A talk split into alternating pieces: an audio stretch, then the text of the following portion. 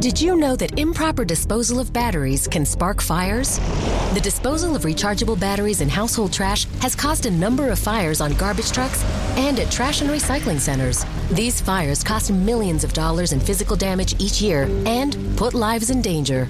Batteries do not belong in regular trash or recycling. Learn the proper way to dispose of batteries at gorecycle.org. Brought to you by the City of Alexandria, Arlington County, and Prince William County. Revolución Network. Lo que sucede en nuestra vida está digitado por nuestra mente subconsciente, como si fuéramos una computadora operada por programas que controlan nuestra realidad. Te quiero invitar a hackear tu mente, poniendo luz para manifestar por fin eso que tanto deseas. Bienvenidos a Iluminadamente, el podcast de Sol Millán.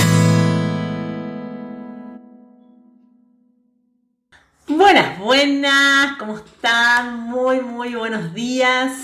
Acá en un nuevo episodio de Iluminadamente, súper contenta porque seguimos adelante, seguimos creciendo, seguimos aprendiendo y, está siendo eh, maravilloso y alucinante la respuesta de todos ustedes, los mensajes que me envían, así que me motiva muchísimo para seguir adelante con este proyecto y para saber que este proyecto tenía que hacerlo.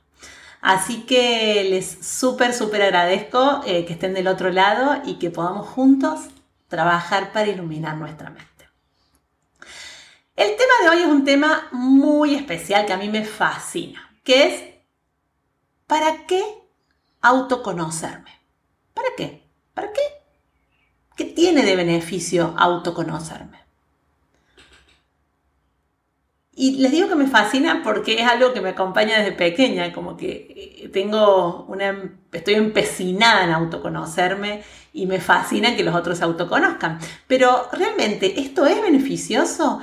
¿Esto nos ayuda? ¿Esto realmente como seres humanos nos, nos hace bien? ¿A veces nos hace peor? Porque muchas veces escuché, la profundidad es buena, pero si es muy profunda a veces puede ahogar. Entonces, ¿hasta qué punto cuando era inconsciente no sabía cómo era, era más feliz? Porque también me lo han planteado. Eh, ahora que me autoconozco me siento con mucha más responsabilidad, con mucho más eh, eh, como conciencia de que yo me tengo que hacer cargo de un montón de cosas. Y aquí están los interrogantes, aquí están los temas, aquí está lo importante. ¿Para qué autoconocernos? Si nosotros no nos autoconocemos, vivimos a ciegas. Vivimos totalmente víctimas de nuestro carácter, de nuestra personalidad y de nuestro ego, como se le puede llamar también a la personalidad. Vivimos víctimas de nuestra mente subconsciente, que esto lo hablo constantemente. Ahora, ¿por dónde empezar a conocernos? ¿Quiénes fueron los primeros que dijeron que había que conocerse? En Grecia está tallado, conócete.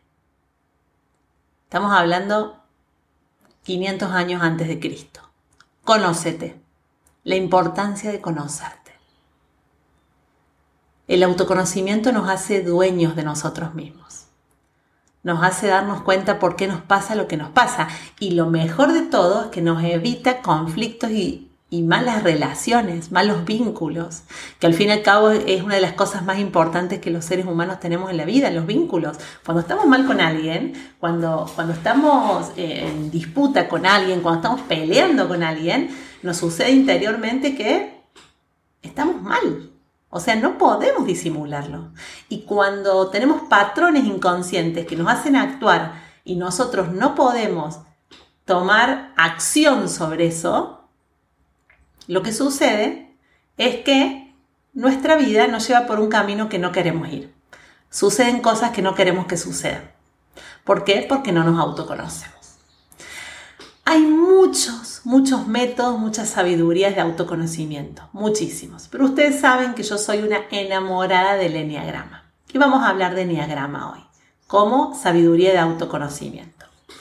¿Qué es el enneagrama? Muchos se preguntarán, ¿qué es el enneagrama? ¿Por qué se habla tanto? ¿Por qué hoy está tan de moda?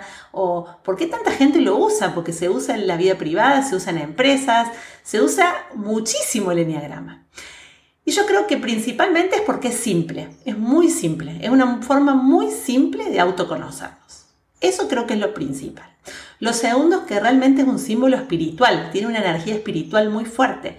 Y la espiritualidad llega al corazón, toca el alma. Creas o no creas en lo espiritual, te toca el alma, o sea, llega.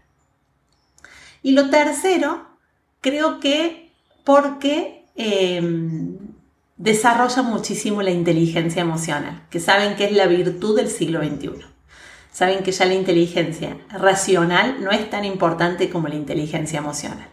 La inteligencia emocional es esta capacidad de yo tener una buena relación conmigo misma, es decir, una buena intrarrelación, o sea, saber eh, relacionarme conmigo misma y tener una buena relación con los demás, es decir, una buena interrelación.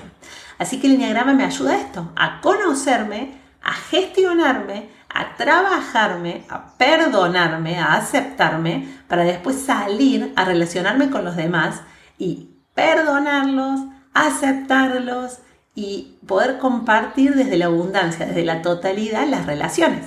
Porque si no, lo que sucede es que yo me autoexijo, me juzgo, me maltrato y después también hago lo mismo con el resto, porque uno trata al resto como se trata a sí mismo. Esto es una regla. O sea, yo no puedo dar lo que no tengo.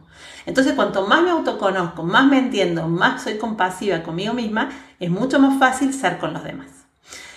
El enneagrama es un símbolo que, bueno, eh, los que están del otro lado del podcast acá no lo van a poder ver, pero se pueden dirigir a Instagram para verlo, a YouTube, o si no mi página web, y lo pueden ver. Acá yo, yo tengo una imagen. Está formado por geometría sagrada, por símbolos sagrados. En la antigüedad, eh, las ecuaciones se hacían con símbolos, con geometría, no, no se hacían con números como hoy. Así se sacaban las conclusiones. Entonces el enneagrama está formado por esto, por, sí, es un símbolo que está formado por geometría, por un triángulo, un círculo y un hexagrama irregular. El enneagrama trabaja sobre tres energías, energía psíquica, energía física y energía espiritual.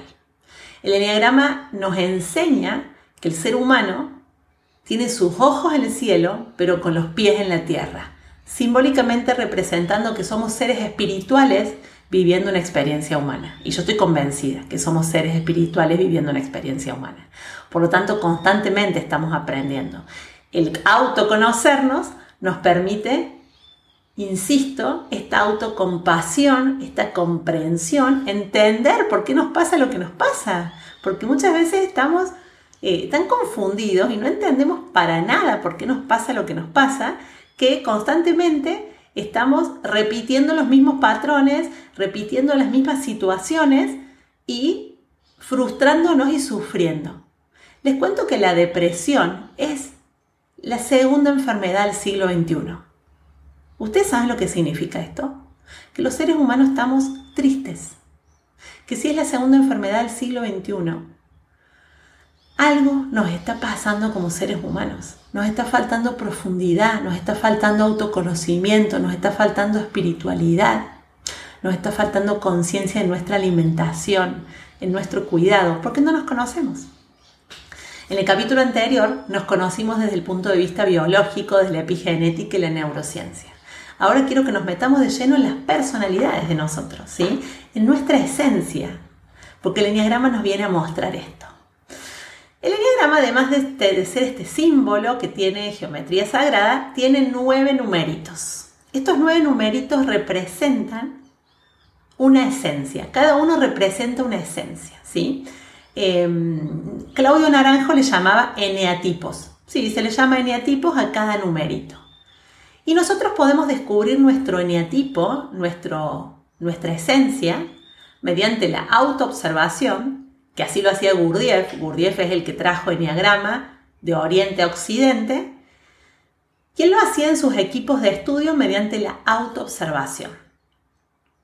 Pero también vienen test. En mi página web solmillan.com tienen acceso a un test rápido y ahí pueden empezar a acercarse. Son test de autoobservación, no son test de personalidad. Estos test nos ayudan aproximarnos. Pero también puede suceder que yo me autoobserve de una forma distinta, porque no me conozco nada, entonces responda cosas distintas. Así que el test me puede dar un resultado distinto a lo que es mi personalidad. Por eso, si bien yo uso y recomiendo los tests, que me parecen maravillosos, de la mano del test tiene que ir la autoobservación. Realmente observarme y decir cómo reacciono yo ante esta situación, cómo actúo, cómo respondo. ¿Sí? Porque recién a partir de ahí voy a poder trabajarme. El enneagrama además tiene líneas. Esas líneas son como unas flechas que nos muestran el camino de evolución para las personas. Porque es un mapa, el enneagrama es un mapa. Recuerden que el mapa no es el territorio, pero es un mapa que me muestra mi personalidad, cómo estoy yo hoy parada frente a mi vida, porque se pueden hacer lecturas de mapa personal, viene un test más complejo, y yo hago lecturas y enseño mis formaciones a hacer lecturas del mapa personal, en donde uno puede ver su tipo de personalidad, lo que tiene que trabajar para llegar a su mejor versión en su personalidad, entender por qué le sucede lo que le sucede, sanar los vínculos con su alma y los vínculos con los demás, y también te permite una foto para saber hoy qué es lo que tenés que hacer hoy para entrar en armonía, para que tu vida sea más armónica, para que puedas estar más conectada, conectado con la felicidad. Entonces, como siempre, la fe sin acción es ilusión. Tenés que ponerte en acción para poder transformarte desde el enneagrama. Em, nos vamos a meter de lleno en cada esencia, porque se las quiero contar. Yo cuando lo aprendí allá a mis 16 años me fascinó algo que me dijeron, que no lo volví a escuchar después, y es que cada eneatipo tiene como una luz y como una sombra. ¿Sí? Algunos le llaman como una conciencia eh, ampliada, que sería la luz, una conciencia integrada, que sería un punto medio, y una conciencia alterada. ¿Sí? Son diferentes niveles de conciencia. Pero me acuerdo que allá a los 16 años, un jesuita me dijo, los eneatipos tienen una luz y una sombra. La sombra está relacionada con el ego. ¿Qué es el ego? El miedo. Con el miedo. Hacemos las cosas por miedo. El ego nos recomienda cosas por miedo, cosas negativas por miedo. Y desde la luz es cuando tenemos consejos desde el amor, desde Dios, como le digo yo. Desde el amor. ¿Qué es lo que haría el amor en mi lugar? Sería la pregunta. Entonces nosotros vamos oscilando entre la luz y la sombra en nuestra personalidad. Ahora bien, la sombra es como una sobredosis de la luz. Si yo soy buena, está genial.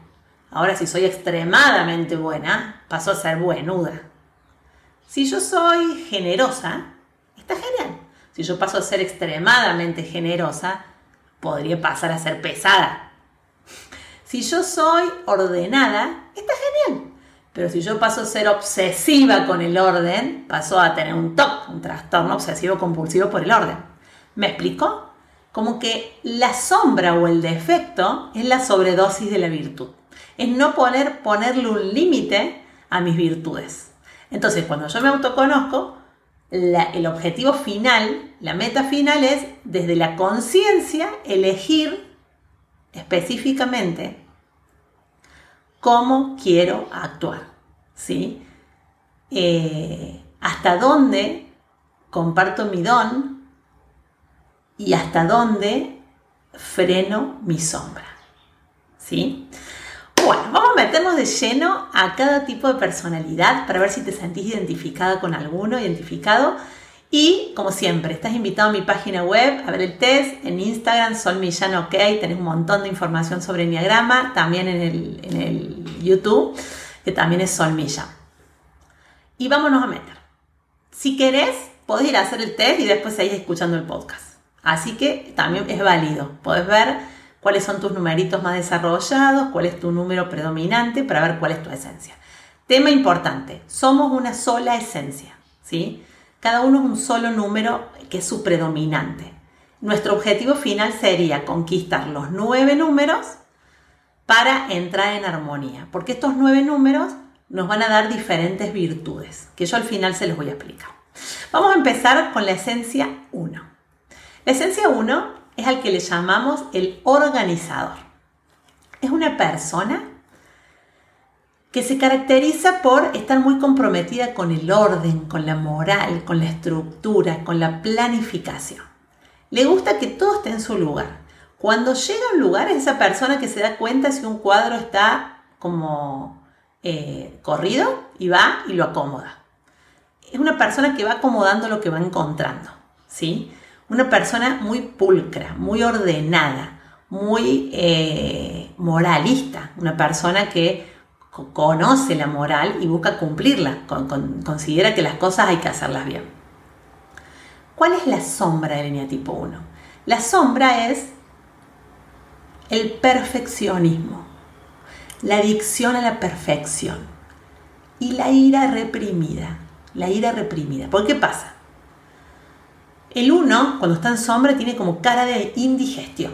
Es como que está así serio y llega a un lugar y las cosas no están bien o hay un comportamiento inmoral y ya le agarra una ira y una bronca porque las cosas no son como tienen que ser, porque las personas no hacen las cosas como deben, como si hubiese una sola forma de hacer las cosas. Esta es la idea del uno, hay una sola forma de hacer las cosas y es la correcta.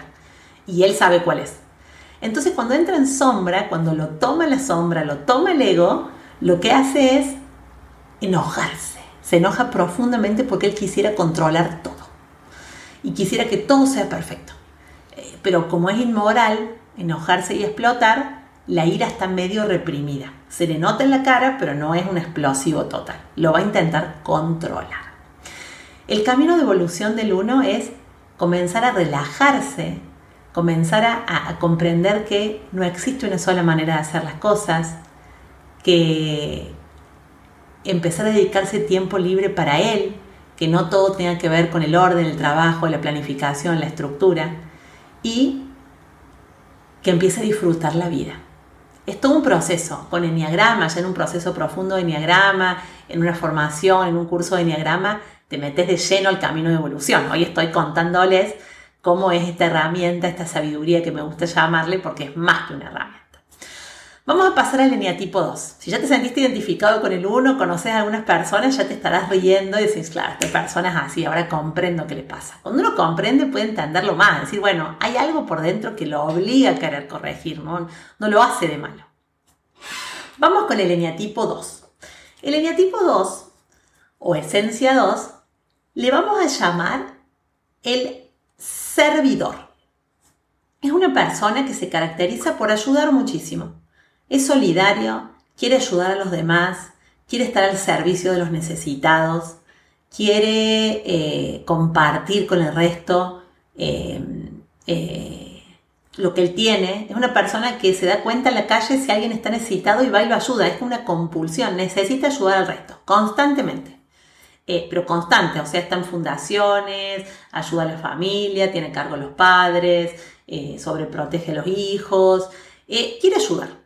Muy bien, la luz es la ayuda. ¿Cuál es la sombra? La sombra es el orgullo, la manipulación, porque el 2 ayuda para que el resto le deba algo, a un nivel sumamente inconsciente, claro. Ayuda esperando que el resto lo ame, que el resto lo acepte, lo hace para, para, que lo acepten, es como que es extremadamente bueno. Entonces la gente dice, ay, pero qué pesado que es a veces esta persona, porque si vos estás en la casa de él, y estás así y viene y te trae un saco y te dice, tenés frío, y como que interpreta que tenés frío, como que quiere interpretar lo que el otro le pasa.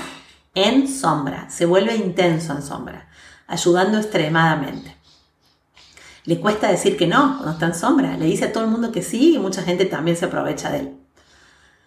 ¿De qué forma puede evolucionar el 2? Aprendiendo a decir que no. Desde hoy, los que se dan cuenta que son dos, aprendan a decir que no y soporten, bánquense la cara de los demás, bánquense que los otros se enojen.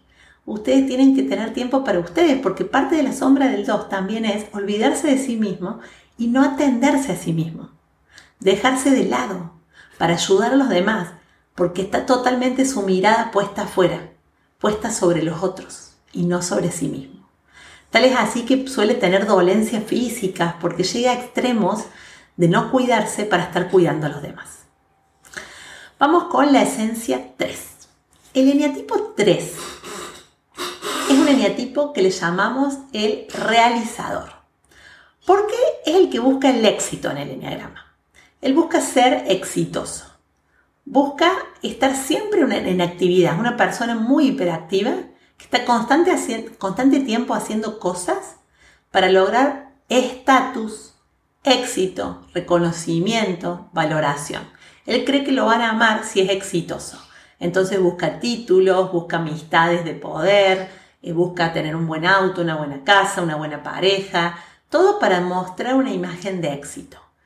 Puede que sea exitoso, puede que no, que solamente esté mostrando una imagen de éxito.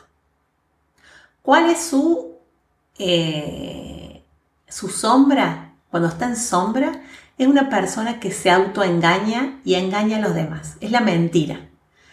Porque no es que engañe adrede y a propósito a los demás.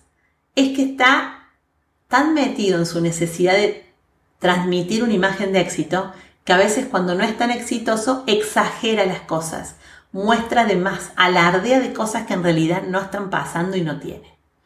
Entonces esto le genera cierto autoengaño y una vida medianamente superficial, que lo lleva a, eh, a tener ciertos problemas porque para manejar este estatus incluso puede meterse en deudas, en, en situaciones de cierto engaño.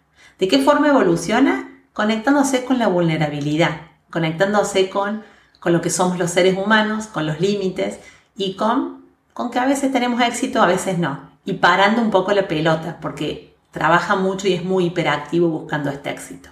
Parando un poco y disfrutando un poco de la vida y de los demás, no utilizando a los demás, sino disfrutando con los demás. Vamos al eneatipo 4, al que le llamamos el creador es una persona que está totalmente conectada con la creación, es una persona imaginativa. Eh, por dentro suyo siente como un vacío existencial, como una sensación de que algo le falta, por lo que está eternamente buscando algo. Se cree especial, cree que hay algo especial en él y que el mundo no lo comprende. Entonces, eh, su don es esto de crear, eh, mostrar, idear, porque realmente tiene una capacidad de belleza, ve, la belleza en las cosas. ¿Y cuál es su sombra? Su gran eh, vaivén emocional. Pasa del drama a la alegría en muy poco tiempo, porque es, muy dramático, por eso es muy creativo. Eh, se pone en víctima cree que a él le va peor que a todos, su sombra es la envidia o la comparación más propiamente dicha, se compara con los demás y a veces se cree mejor que los demás y a veces se cree peor que los demás.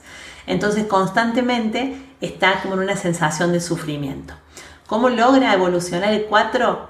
Muy por encima, eh, trabajando la ecuanimidad emocional, ser ecuánime emocionalmente, comprender que no hay nadie más ni hay nadie menos que él, dejar de mirar a los demás y, empezar a aceptar la vida como es y mirarse a sí mismo y no buscar estas emociones tan profundas.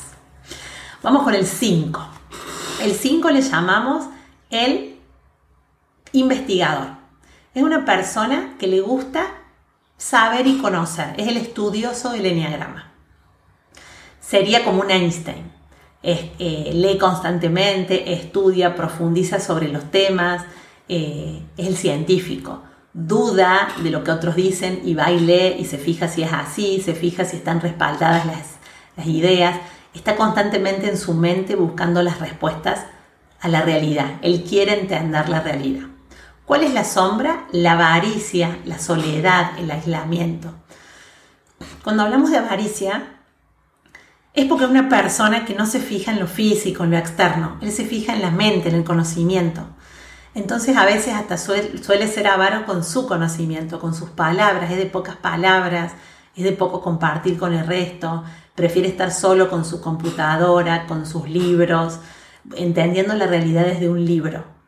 Entonces eh, se aleja bastante de las personas. Eh, ¿De qué forma puede evolucionar el 5? Eh, metiéndose en el barro, viviendo la vida, dejando de leer tanto, dejando de entender tanto y empezando a involucrar el corazón, sintiendo, eh, arriesgándose al dolor, arriesgándose a sentir. Vamos al 6. El eneatipo 6, que soy yo, así ya también me conocen, somos personas que nuestra luz es la capacidad de cooperar y trabajar en equipo. Y la lealtad y la fidelidad.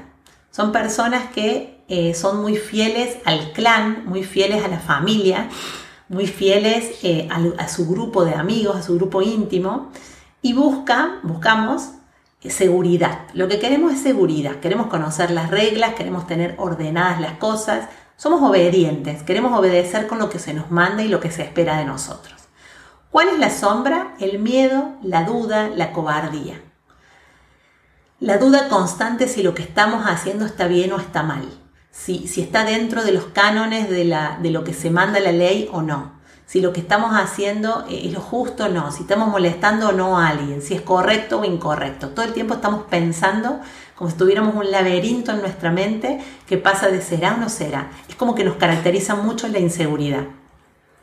Entonces la sombra es este miedo, la inseguridad, la cobardía y la luz es el coraje, es la fidelidad, es animarse a salir de la zona de confort, es animarse a mostrarse, es arriesgarse, es trabajar en que a pesar de las inseguridades y de los miedos, salir, salir a la cancha, salir a vivir la vida a pesar de esa inseguridad. Otra sombra es que siempre necesitan apoyarse en alguien en el que confían para largarse a hacer eh, nuevas, nuevas metas o objetivos. Es como que, no se como que no nos largamos solos, siempre hay alguien que nos está acompañando, sosteniendo o motivando. Y esto se los aseguro. Ustedes me ven re segura porque estoy muy trabajada, porque estoy muy de la mano del coraje, que es la luz, pero siempre hay alguien apoyándose, ya sea mi marido, una amiga, eh, algún hermano, eh, alguien me está apoyando y me está diciendo que puedo y eso me da mucha fe. O incluso ustedes, o sea, todo el feedback de ustedes me fascina y me hace muy bien.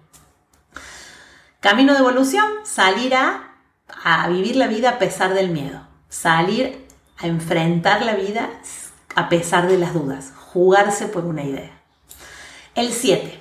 El 7 le llamamos el animador. Es una persona que está todo el tiempo buscando hacer bromas, eh, ser alegre, divertirse, eh, haciendo feliz a los otros. Es como el bufón del grupo. Es el que, el que quiere constantemente tener emociones de felicidad. Esta es su luz, la alegría, la felicidad, el optimismo. Es un amigo muy positivo que siempre está con alegría para arriba acompañándote. ¿Cuál es la sombra? La gula la gula y la evasión. Es como que una persona que, como no quiere sentir dolor, por eso está siempre feliz, evade el dolor, evade la realidad, evade, evade, evade hasta que se lo lleva puesto. No es, no es consciente de las deudas, no es consciente de los, de los problemas, busca evadirse, busca salirse, porque no quiere eh, comprometerse con el dolor. Le cuestan los compromisos, parece más joven de lo que es, eh, es como un Peter Pan, es eternamente adolescente y le cuesta madurar, ¿sí? Y cuando hablamos de la gula es en todo. Si le gusta un libro, tiene mil libros. Si le gusta eh, el alcohol, toma mucho alcohol. Si le gusta la comida, come mucho. Porque a todo lo hace en exceso porque su sombra es la gula. Y le cuesta concentrarse y terminar lo que empieza. Es una persona que, por ejemplo, va hacia un lugar, en el camino ve pasar una mosca, sigue la mosca, en el camino eh, ve un libro, empieza a leer el libro, tiene la mesa de luz llena de libros a la mitad sin terminar de leer, porque se evade, porque se distrae en otra cosa más divertida. Camino de evolución, bajar a la tierra, conectarse con el dolor y entender que el dolor también es parte de la vida y terminar lo que empieza. Vamos con el 8. Al 8 le llamamos el luchador.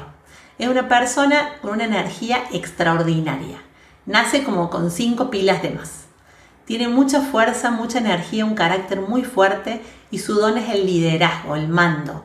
Sabe levantar empresas, sabe levantar imperios, sabe dirigir grupos.